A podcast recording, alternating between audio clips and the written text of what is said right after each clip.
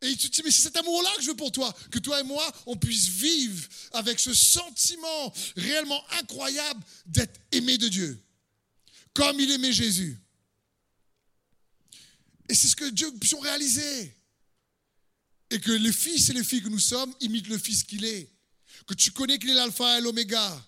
Que le Dieu de l'histoire, qu'il y a la vie dans sa parole et que cette vie en toi. Alors tu commences à te connaître en lui. Et lui en toi également. Tu commences à regarder ce qu'il fait pour faire pareil. Tu cherches à vivre avec ce sentiment d'être aimé par Dieu. Eh, franchement, Dieu a fait alliance avec nous, oui ou non? Eh, Le sang de la nouvelle alliance. Et la Bible parle qu'avant, dans Romains 7, avant que Jésus ne meure, on était marié à la loi. Mais qu'il s'est fait homme, il s'est rendu semblable à nous, on va lire dans un instant, pour nous libérer de la loi. Vous combien de couples mariés ici? Vous pouvez lever la main? Est-ce que vous vous levez des fois le matin en disant Je sens que je suis marié là? Ah là, je le sens, j'ai la sensation d'être marié. Et puis un beau matin, tu dis Là, j'ai plus la sensation. Là, là, je le sens plus. Là, là, du coup, je le sens plus.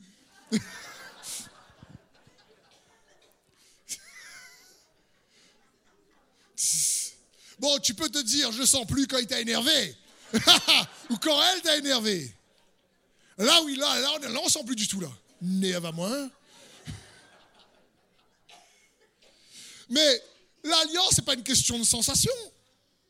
Je sens que je suis marié, là, je ne sens pas. Mais non. Ah, là, je sens que Jésus est avec moi, là, je ne sens plus. C'est une question de conviction. Ce qu'il a fait pour toi, est-ce que tu es vraiment convaincu? Non, mais en ce moment, c'est dur et je ne sens pas Dieu m'aime. Ah, ben c'est pas grave. Hein. Il t'aime quand même. Le problème, c'est les sensations. Franchement. Ça m'est déjà arrivé, et je disais ça aux, aux, leaders et aux responsables la dernière fois, ça m'est déjà arrivé euh, de me prendre la tête avec mon épouse, et c'est rare, gloire à Dieu, mais, euh, mais c'est déjà arrivé. Avant, avant, ça arrivait souvent. Heureusement, Dieu nous a changé un peu. Encore de travail pour faire ça. Prie pour nous. Et, euh, euh, ça a déjà arrivé que je prends la tête de mon épouse et là, je suis pas content, le téléphone il sonne, pasteur, tu veux prier pour moi, etc. Et là, mon envie, c'est de dire, écoute, tu peux me rappeler dans 10 minutes? Ou dans un petit quart d'heure à peu près? Parce que dans mon cœur, je me sens pas de prier là. Je dis, écoute, euh, attends un instant, ce que je vais faire. Je te rappelle dans un quart d'heure. Je vais voir Sandrine. Sandrine, pardon ma chérie, je demande pardon, pardon, pardon, pardon, pardon, pardon. Et je vais dans, je vais dans la chambre. Alléluia, Alléluia. Seigneur, la sensation, la sensation, la sensation. Et puis là, et là, je reprends le téléphone. Et là, et là, je reprends le téléphone. Je dis maintenant, je peux, je sens. Je sens que je suis bien.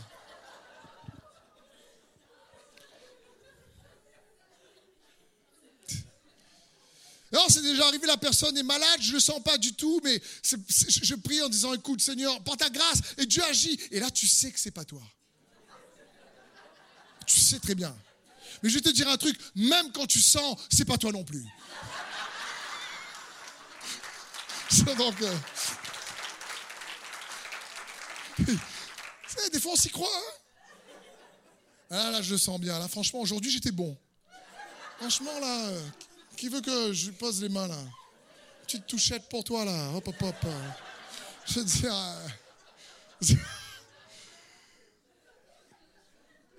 Et on ne se rend pas compte. Et on, et on, vit, comme on est des êtres émotionnels, mais on vit comme ça avec Dieu. Et, après, on dit, je marche par la foi. Non, tu marches par les sensations, un peu, oui. Il faut comprendre ça, et c'est pareil avec le Seigneur. Franchement, il est mort pour toi et moi. Il a versé son sang pour toi et moi, que tu sentes ou pas. Il t'a marié à lui. L'église et l'épouse. La fête sera bientôt. Mais il a déjà versé son sang pour toi et moi. Il faut qu'on réalise ça. Et il veut que tu expérimentes sa vie. C'est un bon époux. Les femmes, si votre époux n'est pas trop bon, arrêtez de le comparer à Jésus. Ayez pitié de nous.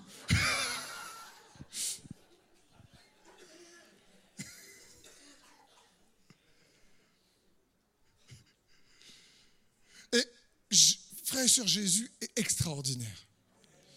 Ce que je veux vous faire comprendre, c'est qu'il est magnifique. Il y a une splendeur en lui et dans son caractère. Il est glorieux. Quand tu connais comment il est bon, tu te dis, mais c'est pas, tu sais, tu mérites pas. Tu sais que c'est par rapport ce que tu sens, que tu sens pas, c'est lui. Et il nous appelle et nous invite malgré nos caractères casse-cassés, malgré nos échecs et nos erreurs, malgré les fois où on loupe. Il nous invite quand même. Il dit, mais j'ai versé mon sang pour que tu puisses expérimenter ma vie dans ta vie. Et il veut qu'on imite cela, qu'on réalise comment, qu'il est l'expression parfaite du Père. Et Jésus est, un Dieu bon. Quand tu fais des erreurs, tu sais, il n'est pas là en train de te blaster ou te crier dessus, comme nous on peut faire en mari et femme ou avec nos enfants. C'est quand, comment, par exemple, on va prendre l'exemple comment Jésus reprenait ses disciples. Dans Matthieu 8, 23, la Bible dit, il monta dans la barque et ses disciples le suivirent. Soudain, il se leva sur le lac une si grande tempête que la barque était recouverte par les vagues. Et lui dormait. Les disciples s'approchèrent et le réveillèrent en disant, Seigneur, sauve-nous, nous allons mourir. Et il leur dit, pourquoi êtes-vous si craintifs, hommes de peu de foi? Alors il se leva, menaça les vents du lac et il y eut un grand calme. Il faut comprendre, Jésus s'est pas réveillé en disant, ben, Calinette, je suis en train de bien dormir, purée. Je m'énerve. Hein Pas capable de parler au vent, non?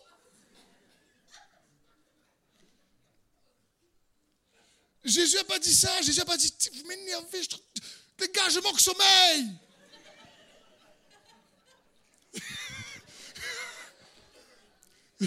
il n'a pas dit ça.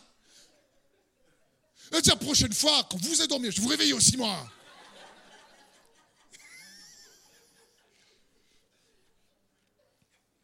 Il n'a pas dit ça. Il se réveille et il n'est pas gêné. Ce qui le gêne, c'est pas qu'il le sorte de son sommeil. Ce qui le gêne, c'est qu'il manque de foi. Et à chaque fois que Jésus reprend ses disciples, souvent dans les Écritures, et quelque chose qui l'agace ou qui l'énerve, c'est parce qu'il manque de foi. C'est ça qui le gênait. Et, il ne le dit pas donc avec une attitude méprisante pour que les gens se sentent réellement moindres, pour que les gens se sentent, euh, qu'ils aient peur de lui. Il dit pas, mais franchement, vous êtes nuls, les gars. Depuis trois ans, je suis avec vous là. Soyez un peu plus performant, s'il vous plaît. Vous êtes naze, hein Franchement, vous êtes trop rempli d'orgueil, quoi. C'était plus humble, il y aurait ma grâce qui coulerait en vous. Allez vous repentir? Il dit pas ça. Il dit pas ça. Jésus parlait des religieux comme des gens hypocrites. Là, par contre, on est blasté méchamment en disant, mais pas, pas dans la colère avec des gros mots, mais il disait, mais vous êtes des hypocrites. Vous êtes faux. Ah, lorsque les gens étaient religieux, une fois, oui, peut-être il a renversé les il était en colère à cause de la maison de Dieu. Mais avec ses disciples, ceux qui le suivaient, jamais il a manifesté des colères outrageuses. Même quand ils avaient besoin d'eux pour qu'ils prient avec lui dans le jardin de Gethsemane au pire moment de sa vie, les gars ont dormi. Et Jésus dit pas, bah, si c'est ça, laisse tomber. Alors je multiplie le pain pour vous, je multiplie le poisson pour vous, je calme la tempête pour vous. Franchement, la mer, je calme pour vous. Donne la de manger tous les jours. Je vous donne la parole. Une fois, j'ai besoin de vous. Ou donc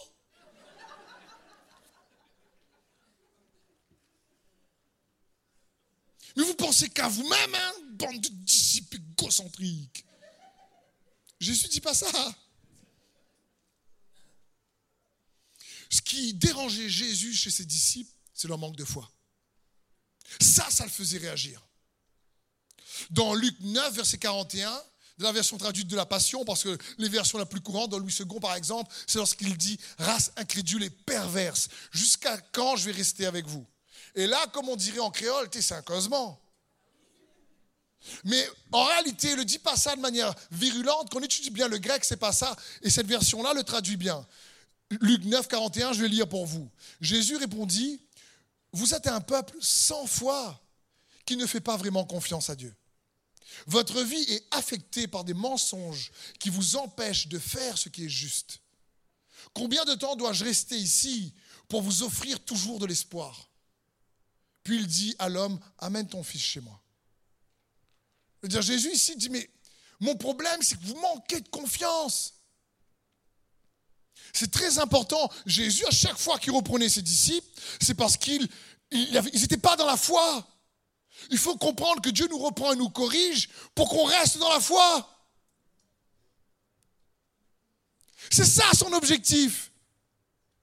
Il ne nous corrige pas pour qu'on se sente nul. Il ne nous corrige pas pour qu'on ait peur de lui. C'est pas ce qu'il veut.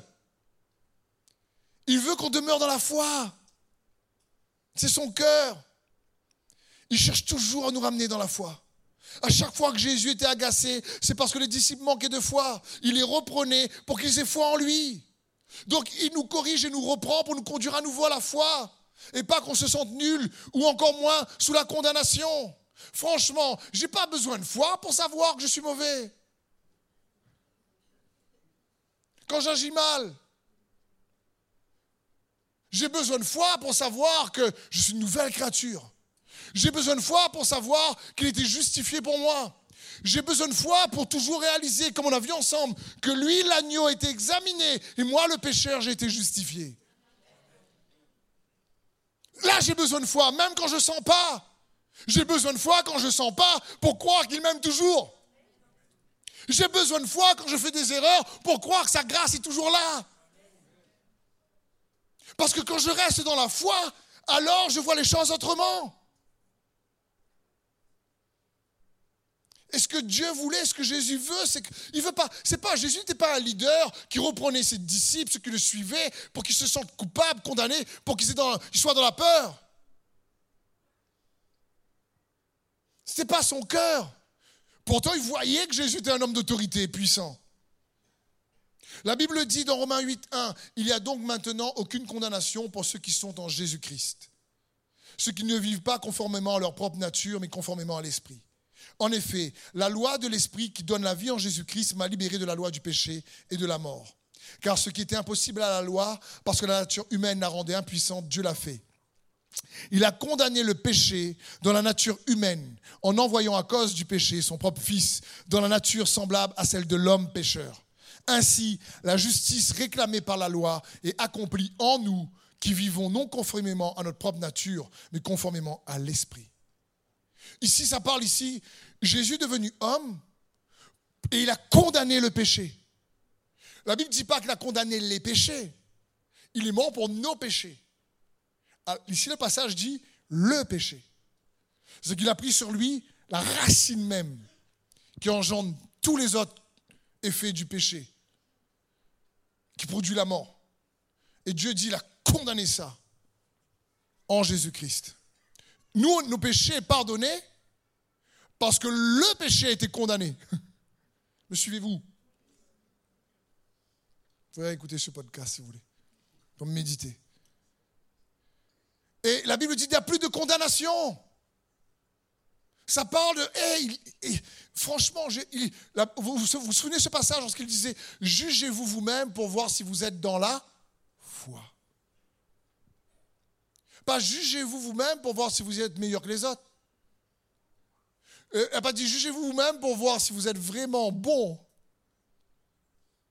Jugez-vous vous-même pour voir si vous êtes dans la foi. Quand Dieu nous reprend, c'est pour voir si, si hé, tu as perdu la foi, là, reviens. Hébreu 12, 10. Nos pères nous corrigeaient pour peu de temps, comme ils le trouvaient bon, tandis que Dieu le fait pour notre bien, afin que nous participions à sa sainteté. Tu ne peux pas participer, je ne peux pas participer à sa sainteté sans la foi. Certes, au premier abord, toute correction semble un sujet de tristesse et non de joie, mais elle produit plus tard chez ceux qu'elle a, a ainsi exercé un fruit porteur de paix, la justice. Et le juste vivra par là? Le don de la justice nous a été offert. On a vu ça quelques semaines. Et ici, on voit, parce que souvent on utilise ce passage-là, euh, et notamment euh, euh, lorsqu'il y, a- trop de religion avec la parole, pour dire Dieu corrige sur son enfant, tu goûtes. Non, ce que Dieu veut, le mot corriger signifie déjà changer de direction. Mais c'est parce que tu es tombé de la foi. Il veut à nouveau t'orienter vers la foi. Donc quand Dieu nous reprend, c'est pour ça. Sa correction pour, pour objectif de nous ramener à la foi pour porter un fruit de justice. Pour produire la justice et la paix. Parce que sans la foi, on ne peut pas être justifié. Le, le- le juste est justifié par la foi. Et pour qu'on porte le fruit de justice, il nous faut la foi. Donc à chaque fois que Dieu nous reprend, c'est pour avoir la foi. On a chanté tout à l'heure, conduis-moi où ma foi est éprouvée. Dans mon cœur, je dis, j'ai même pas besoin de chanter, ça va arriver. Et alors là, même pas besoin de chanter. Parce que Dieu, ce que Dieu chérit en toi et moi, c'est la foi, plus précieuse que l'or pur. Nous dit la parole de Dieu. Et il veut pas que tu la perdes. Et il veut pas que tu marches par la vue pour laisser les circonstances qu'on ne comprend pas nous éloigner de la foi. Donc quand il veut nous réorienter, c'est pour nous ramener vers la foi. Hébreux 12, 8 nous dit, si vous êtes dispensés de la correction, qui est le lot de tous les fils, alors vous êtes des enfants illégitimes et non des fils. D'ailleurs, nous avions nos parents terrestres pour nous corriger et nous les respections. N'allons-nous pas, à plus forte raison, nous soumettre à notre Père céleste pour avoir la vie? Parce que ce que Dieu veut, c'est que tu aies sa vie. Alors qu'on ne l'aimait pas et qu'on était ennemi de Dieu par nos pensées, il est mort pour nous. Maintenant qu'on a dit oui, Jésus, je t'accepte, je t'aime, je veux toi. Et bien ce qu'il veut, c'est que tu expérimentes sa vie. Et sa correction pour nous ramener à sa vie. Verset 15, veillez à ce qu'une personne ne passe à côté de la grâce de Dieu, à ce qu'aucune racine d'amertume ne pousse et ne cause du trouble en empoisonnant plusieurs d'entre vous. Parce que Dieu sait que le problème, c'est que si c'était un, père ou un leader comme Jésus, que dès que ses disciples faisaient une faute, là, il savait que ses disciples étaient en rivalité entre eux. Il savait que Judas volait dans la caisse. Dis pas Judas, pèse voleur. Il dit pas ça. Et quand il savait que qu'ils étaient en train de se, se battre entre eux pour quitter le plus grand, il prend un petit enfant. Il met au milieu d'eux et dit, vous savez, celui qui veut le plus grand parmi vous, qu'il soit comme ce petit enfant. Il lui dit, ayez la foi d'un enfant. Faites, faites-moi confiance. Arrêtez de vous comparer. Gardez la foi en moi. Il n'a pas dit, écoute, on va faire une réunion de staff là. On va se voir. Et là, maintenant, tu rentres dans le bureau du pasteur. Quand tu rentres dans le bureau du pasteur, c'est un bordel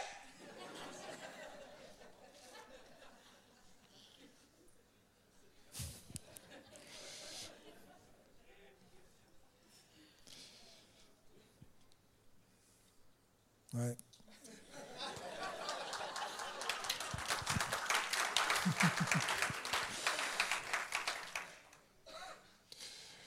Jésus ne reprenait pas les gens pour qu'ils se sentent mal.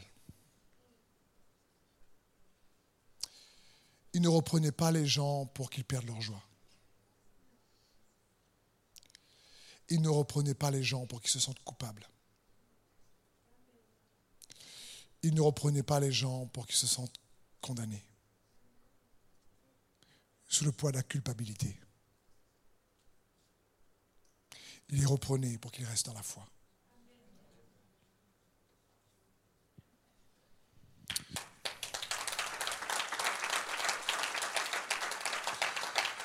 Parce que son cœur, c'est, il veut pas qu'on s'éloigne de sa vie.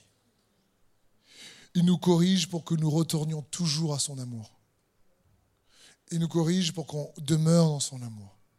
C'est son cœur. Vous savez, Pierre, j'aime bien prendre l'exemple de Pierre et de Jean, parce que Pierre est un disciple un peu tumultueux. Et, et- et- et- et Pierre, c'est le disciple qui aime Jésus. Jean, c'est le disciple qui est aimé de Jésus. Il parle de lui dans l'évangile de Jean en disant Jean, le disciple que Jésus aimait. Et on a déjà vu ça ensemble. Et je vous disais, attention, ne demeure pas dans ton amour pour Dieu. Demeure dans son amour pour toi. C'est pas pareil. Parce que notre amour pour lui, tonnerre, on le sent, on le sent pas. Mais son amour pour nous ne vacille pas, ne varie pas. En qu'il n'y a ni ombre ni changement de variation. C'est un bon Père. Et Jean savait que Jésus l'aimait. Pierre, lui, il avait besoin de dire que j'aime Jésus. Il voulait montrer aux autres disciples souvent, attends, moi j'aime Jésus. Quand Jésus lui dit, euh, ce soir on va me livrer, attends, il dit, Seigneur, tu vas te livrer, mais peut-être tous ces gars-là, peut-être qu'eux, ils vont courir. Mais moi, moi, Pierre, mais il reste là. Et je vous dis, Jésus qui regarde Pierre, il dit, trop mignon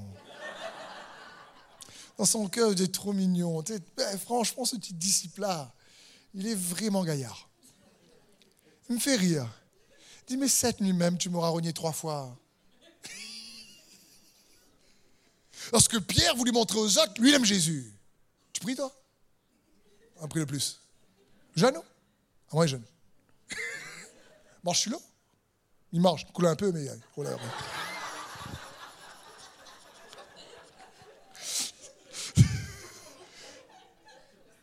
Donc Pierre, c'est le disciple qui veut montrer aux gens, aux il a besoin de montrer aux, autres comment il aime Jésus.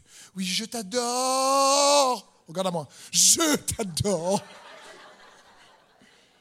Il avait besoin. Jean, lui, c'est pas comme ça. Lui, il, demeure dans l'amour de Jésus pour lui. Il a raison. C'est ce que Dieu nous demande dans Jean 15, demeurer dans mon amour. Pas les tiens. Pas le tien. Jean 20, 20, il y a un bel exemple. Jésus, ici, dans ce contexte, Pierre l'a renié trois fois et par trois fois, Jésus dit Pierre, m'aimes-tu? Et lui-même, il devait être restauré dans son amour pour Dieu parce qu'il avait renié. Donc, il ne sait plus trop quoi répondre, le pauvre. Il dit Bah, tu sais que je t'aime, quoi. Normalement. Jésus lui répond, paie mes brebis. Et là, Jésus s'est de restaurer parce qu'il était fougueux dans, son, dans la démonstration de son amour pour Jésus. Et, et Jean, tandis que lui est le disciple qui savait que Jésus aimait, et il était confiant. Jean vivait avec ce sens qu'il était aimé de Jésus. Et j'aimerais que tout un chacun ici, nous puissions réaliser que c'est possible et c'est l'amour de Dieu pour chacun d'entre nous. Et après cette conversation, Pierre et Jésus, Pierre, se retournant, voit suivre le disciple que Jésus aimait, qui aussi, durant le souper, s'était penché sur sa poitrine et avait dit, Seigneur, lequel est celui qui te livrera? Pierre, le voyant, dit à Jésus, Seigneur, et celui-ci, qu'est-ce qui lui arrivera? Jésus lui dit, Si je veux qu'il demeure jusqu'à ce que je vienne, que t'importe, toi, suis-moi. C'est incroyable ici. Pierre toujours en train de regarder aux autres. Toujours en train d'essayer de se comparer. Et il avance, il avance pas, il avance, il avance. Il dépasse à moi, est-ce que je le fais un calpier ou pas? Et là, Jésus vient de le restaurer, tout ça. Il fait, juste après la conversation, un instant après, il regarde derrière, il fait Tu nous suis lui. Et regardez bien, ce que j'aime, c'est que Jean se sait aimer de Jésus. Et quand tu te sais aimer de Jésus, tu n'as pas de mal à le suivre. Mais quand tu veux toujours l'aimer, parfois on fait tellement d'erreurs, qu'on ne sait plus si notre amour est stable ou instable, que Jésus a besoin de nous dire, arrête de regarder aux autres, toi, suis-moi. Jésus n'avait pas besoin de dire à Jean, suis-moi. Jean le suivait, lui. Il suivait l'amour de Dieu pour lui.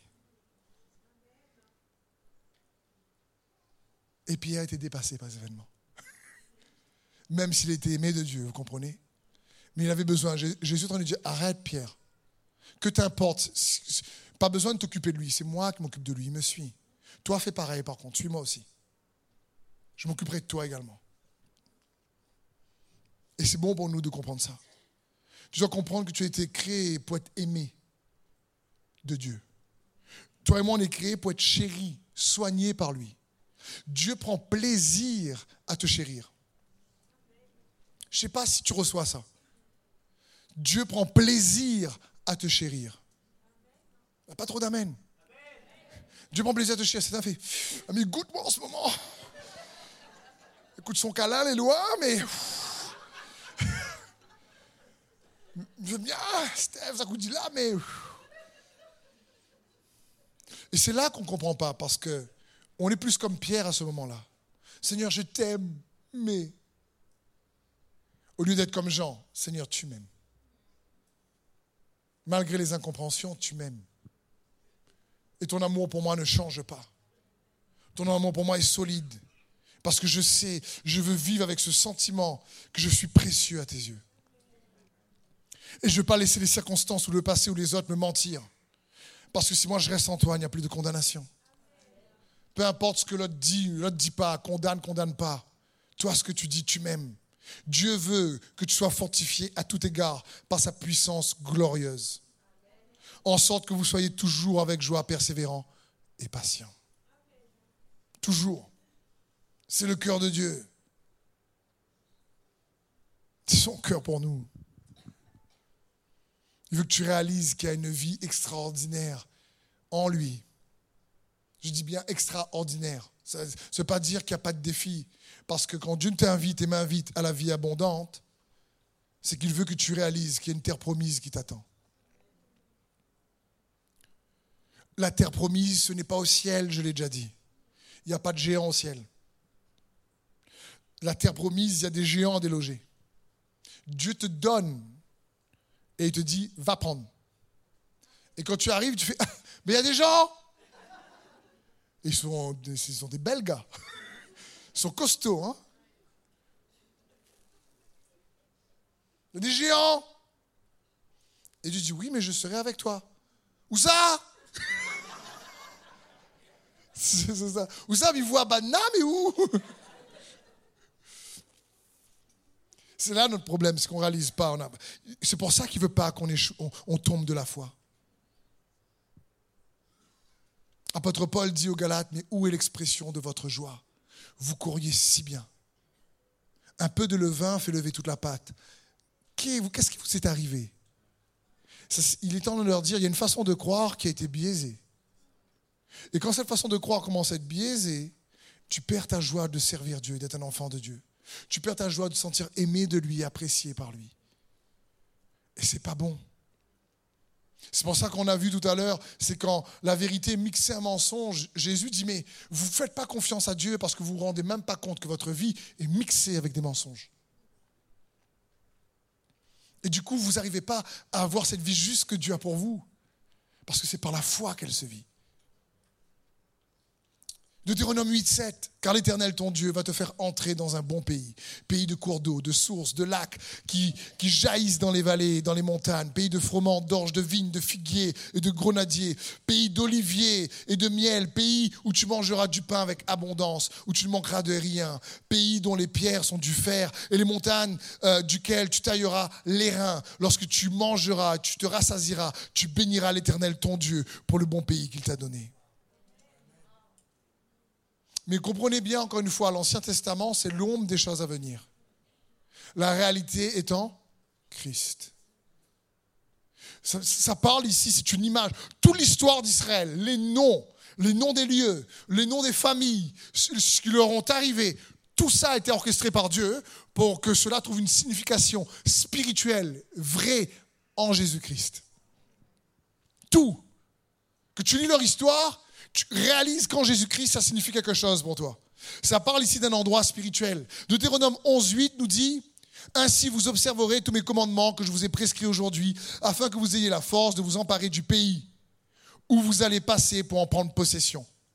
Et, et, afin que vous prolongez vos jours dans le pays que l'Éternel a juré à vos pères de leur donner, à eux et à leur postérité, pays où coule le lait et le miel. Car le pays dont tu vas entrer en possession n'est pas comme le pays d'Égypte d'où vous êtes sortis, où, je euh, où, tu étais dans les champs, où tu jetais dans les champs ta semence, tu les arrosais avec ton pied, comme un jardin potager. Le pays que vous allez posséder est un pays de montagnes et de vallées, qui boit les eaux de la pluie du ciel. Waouh C'est un pays dont l'Éternel, ton Dieu, prend soin, et sur lequel l'Éternel, ton Dieu, a continuellement les yeux, du commencement à la fin de l'année.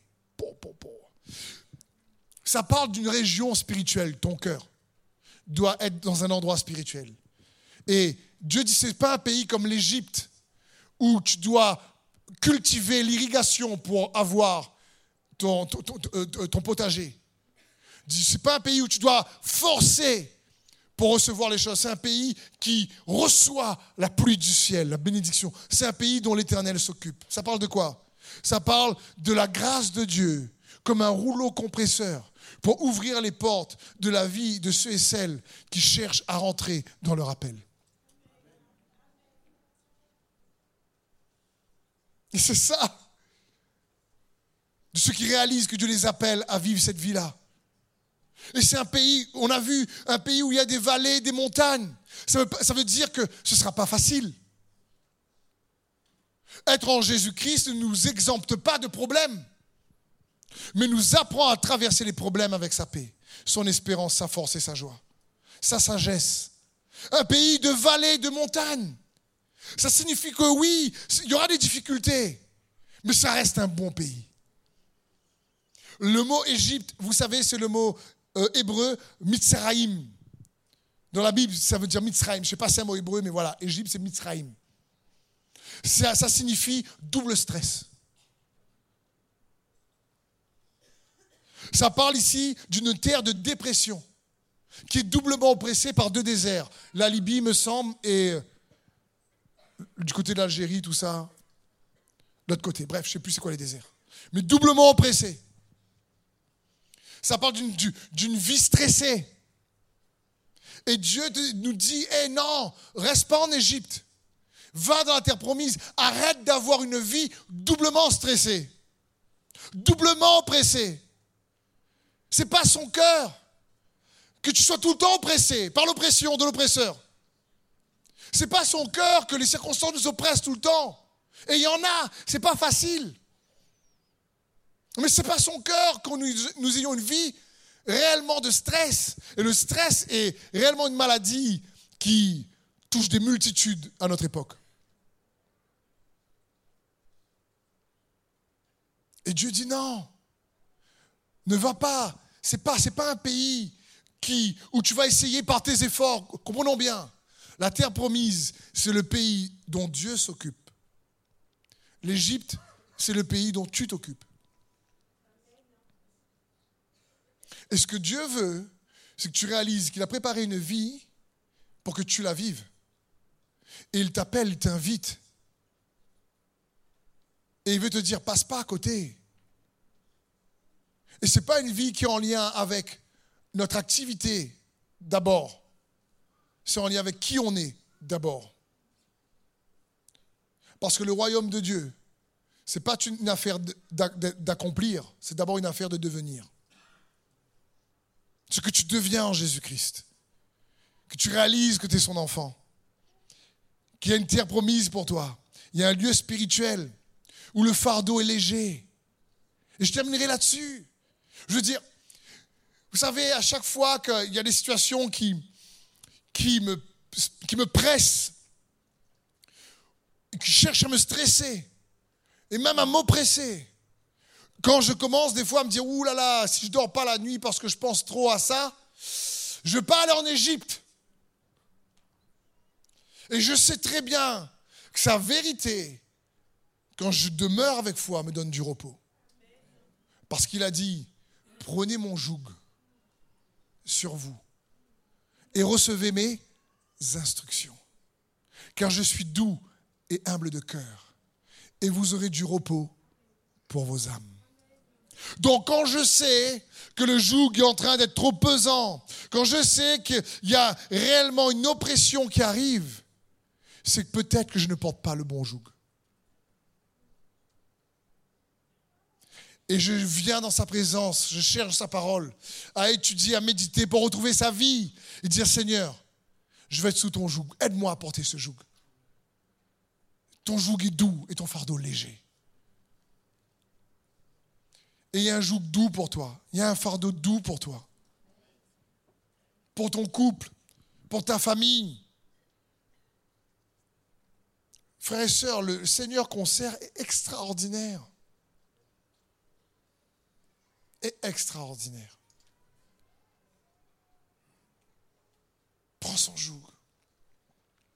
Il y a une terre promise pour toi parce que Dieu veut se révéler au travers de toi, au travers de l'histoire de ta vie. J'aime définir la destinée comme ça, l'appel si tu préfères. Tu es destiné à écrire l'histoire de son règne dans ton histoire. C'est ça la destinée. Pour que les gens voient et tu rends Dieu visible par celui qui vit en toi. Amen.